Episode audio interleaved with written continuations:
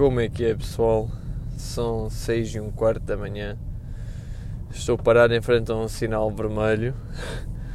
Não queria estar aqui neste momento, queria estar na minha caminha, mas a vida não é feita de quereres, né? Um, então seguimos fortes e firmes para mais um episódio e hoje vamos falar sobre comportamentos compensatórios. E eu acho isto um, um assunto mega interessante e muito útil para se conhecer, porque é um aliado, uma ferramenta brutal para quando estamos a tentar perder ou ganhar peso, mas aplica-se mais a quem quer perder peso. Eu vou-vos explicar porquê, sem mais demoras. Basicamente, os comportamentos compensatórios ou o comportamento compensatório é um fenómeno que acontece quando queremos perder peso e, por exemplo, quando queremos perder peso e não conseguimos e vemos que a balança não sobe e nós pensamos, epá, mas porquê? Porquê é que eu não estou a perder peso? E os comportamentos compensatórios podem ser a razão ok? Eu não quero estar aqui a desculpar a 100% a dizer que é tudo culpa dos comportamentos compensatórios, mas pode ser, ok? No meio de tanta coisa que influencia a perda de peso e a perda de gordura, os comportamentos compensatórios podem estar a prejudicar-te. Agora, não é preciso ser um cientista da NASA para perceber o que, é que são comportamentos compensatórios. O, o nome já explica uma boa parte deste fenómeno mas para vocês terem uma ideia mais específica, um, acho que já foram feitos alguns estudos, ok? Eu estou aqui a passar-vos informação também que eu ouvi noutro podcast, que eu, que eu vi noutros artigos na internet.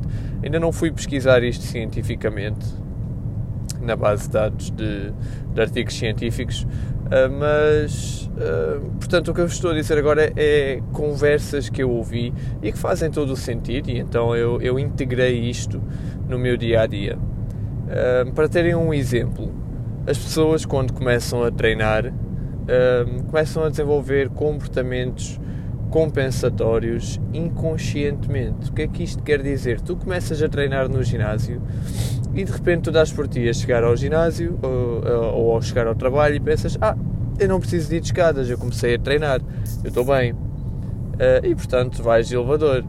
Mas depois, na pausa do trabalho, tu pensas, tipo, vai toda a malta ao café e tu, pá, se calhar até pensas, ah, não, então eu hoje treinei, ou hoje eu vou treinar, eu posso comer um pastel de nata, depois no ginásio logo queimo isto.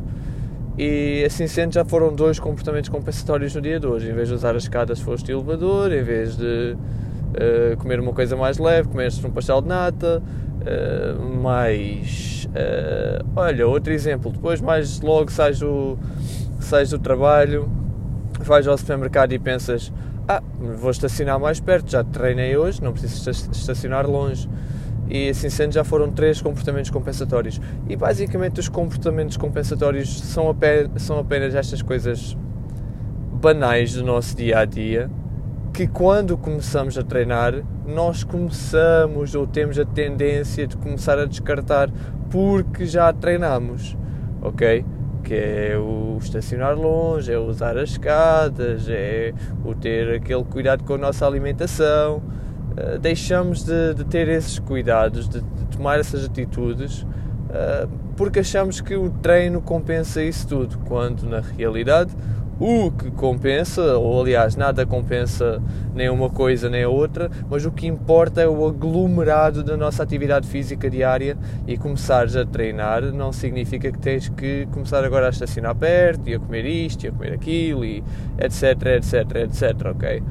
Então, isso são os comportamentos compensatórios e eles podem surgir de mil e uma maneiras sem nós nos apercebermos. Uh, mas eu estou-vos a contar isto porque mais de metade da batalha dos comportamentos compensatórios é vencida ao simplesmente termos consciência que os comportamentos compensatórios existem.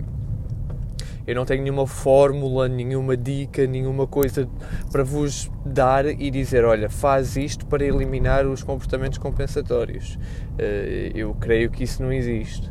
O que eu tenho é, é, simplesmente o conhecimento de que estes, estas alterações no nosso comportamento existem e se tiveres consciência uh, desta tendência de criarmos uh, comportamentos compensatórios, então já tens mais de metade da batalha vencida contra os comportamentos compensatórios.